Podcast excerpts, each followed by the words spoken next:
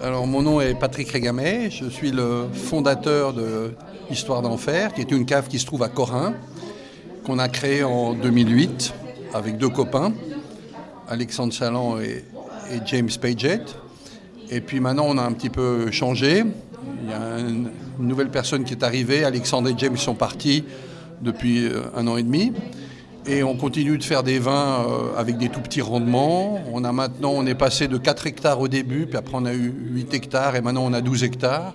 On a acheté des hectares vers Varennes où il y a plus de minéralité, plus de calcaire dans le sol pour faire des vins encore plus tendus et minéraux.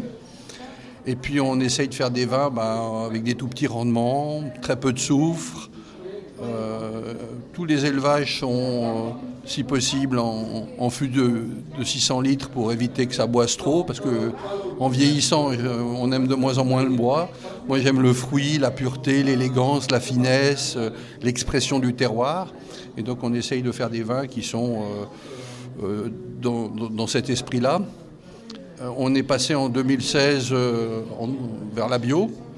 Alors on n'est pas certifié parce que je pense que la certification c'est très bien, mais euh, chaque fois qu'on achète des, nouvelles vignes, ben, elles, passent de la chimie euh, lourde parfois. de temps en temps il y avait de la lutte intégrée avant ou lutte raisonnée, et puis maintenant on les transforme en bio. Mais...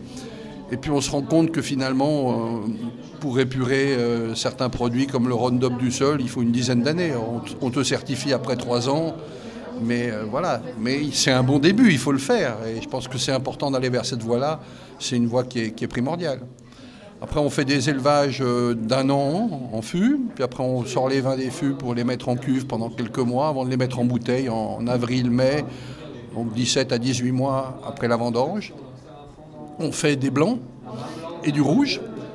Euh, jusqu'à maintenant, il y avait deux tiers de rouge, un tiers de blanc. On essaye de monter un peu le blanc. On a planté des, cépages comme le complétaire, la raise, le chenin. Et puis dans le rouge, on a aussi un peu de Nebbiolo pour, euh, pour s'amuser. Mais on, un peu de Dioli noir aussi parce qu'il était là. Et puis on a surtout, je pense qu'on est reconnu pour nos pinots.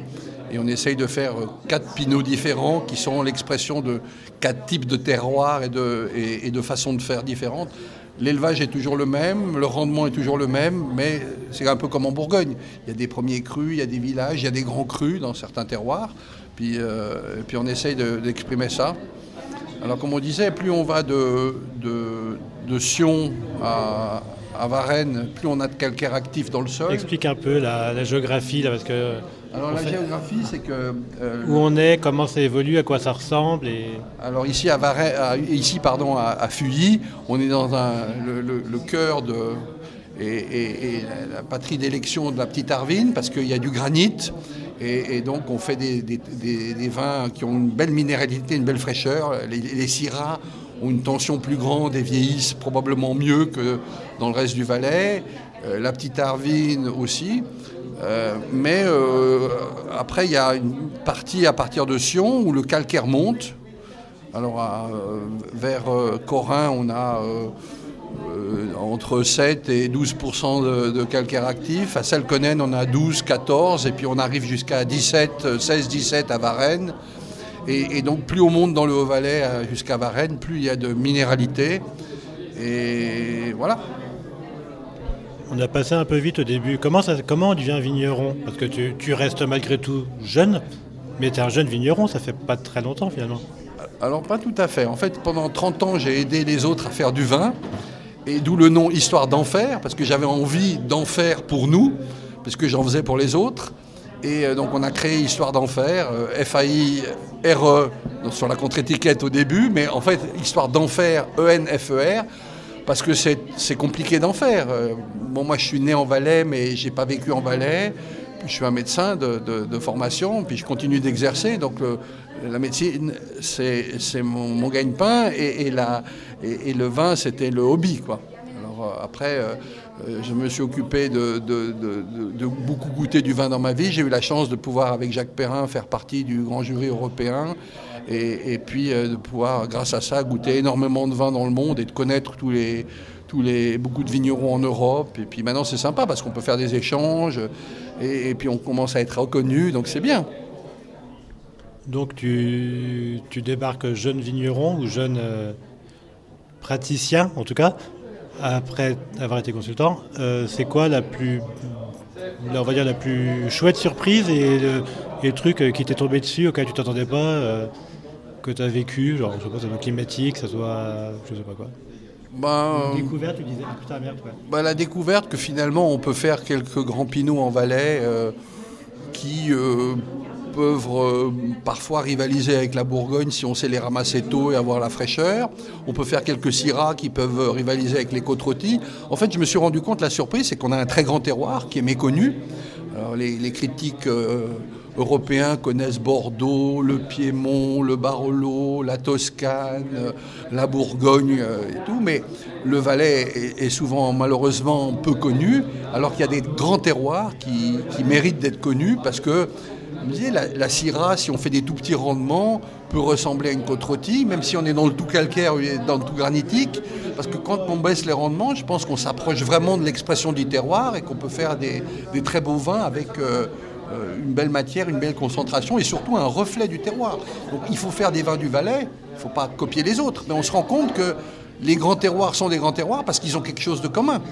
Une climatologie, un sol et, ça, c'est intéressant. Et la surprise, c'est qu'on peut faire euh, des vins dans toutes les catégories. Là, on vient de sortir un, vin jaune euh, qui a fait 80 mois sous voile, et, finalement, on le fait goûter, et, ça ressemble beaucoup à, des, à, des, beaux vins du Jura, parce qu'on euh, a appliqué les mêmes principes. Après, il faut de la rigueur, il faut de la méthode, il faut de la propreté.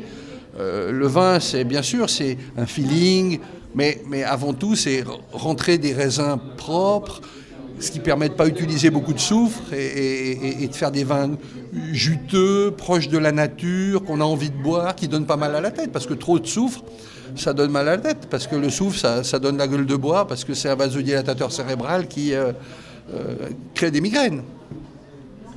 Le, vignoble du futur ici, c'est quoi? C'est un vignoble qui se recentre sur le passé ou euh, justement de faire venir d'autres cépages, euh, de réfléchir, euh, je sais pas, aux hybrides, euh, des choses comme ça Bon, moi je suis pour les cépages qui existent. Déjà, il y en a beaucoup. On va aller à 25-30 cépages qu'on peut faire et qu'on peut cultiver couramment. Les nouveaux cépages hybrides qui, ou, cépages qui n'ont pas besoin de traitement, c'est bien, c'est sympa, c'est intéressant, mais pour l'instant, je n'ai pas trouvé que ça avait des grandes complexités le pinot noir, euh, même le gamay, le cornalin, l'humain rouge, c'est des cépages qui ont une expressivité, une magie, une sensualité qui peut être euh, extraordinaire. Et donc c'est dommage. Par exemple, le dioli noir, moi je trouve ça un peu plus rustique, moins intéressant. Alors on, peut apprendre à le vinifier en le pigeant quasiment pas, en l'infusant seulement de manière à avoir des tanins un peu moins rustiques. Mais par exemple, le gamay aura toujours des tanins un poil plus rustiques que le pinot. Le cornalin, ça a des tanins très fins. La syrah aura toujours des tanins un petit peu plus anguleux, et donc il faut aussi faire attention avec la syrah. Je pense que chaque cépage a une raison d'être. Et puis, moi, je trouve passionnant dans le Valais, c'est qu'on a plein de cépages et qu'ils ne sont pas tous bons en même temps la même année, mais tout n'est pas raté non plus en même temps la même année. C'est ça qui est fantastique.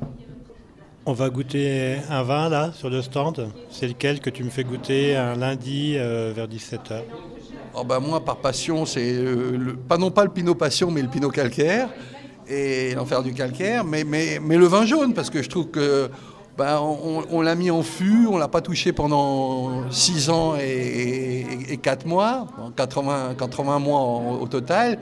Et puis, euh, euh, il n'y a pas de volatile, tout est magnifique, ça s'est très bien passé, on a eu un très beau voile. Bon, on a été chercher un fût vide dans le Jura, euh, chez Pufney, qui m'a donné un fût gentiment, et ce qui permettait d'avoir déjà un voile sans qu'on ait besoin de l'ensemencer. Donc tout a été fait naturellement, et bah, je trouve ça fantastique que la nature puisse nous permettre de faire euh, des choses aussi multiples et variées, et puis que ça soit tout, euh, vraiment passionnant chaque fois d'avoir les mêmes choses, d'avoir des choses qui peuvent être bonnes et, surtout qui sont variées.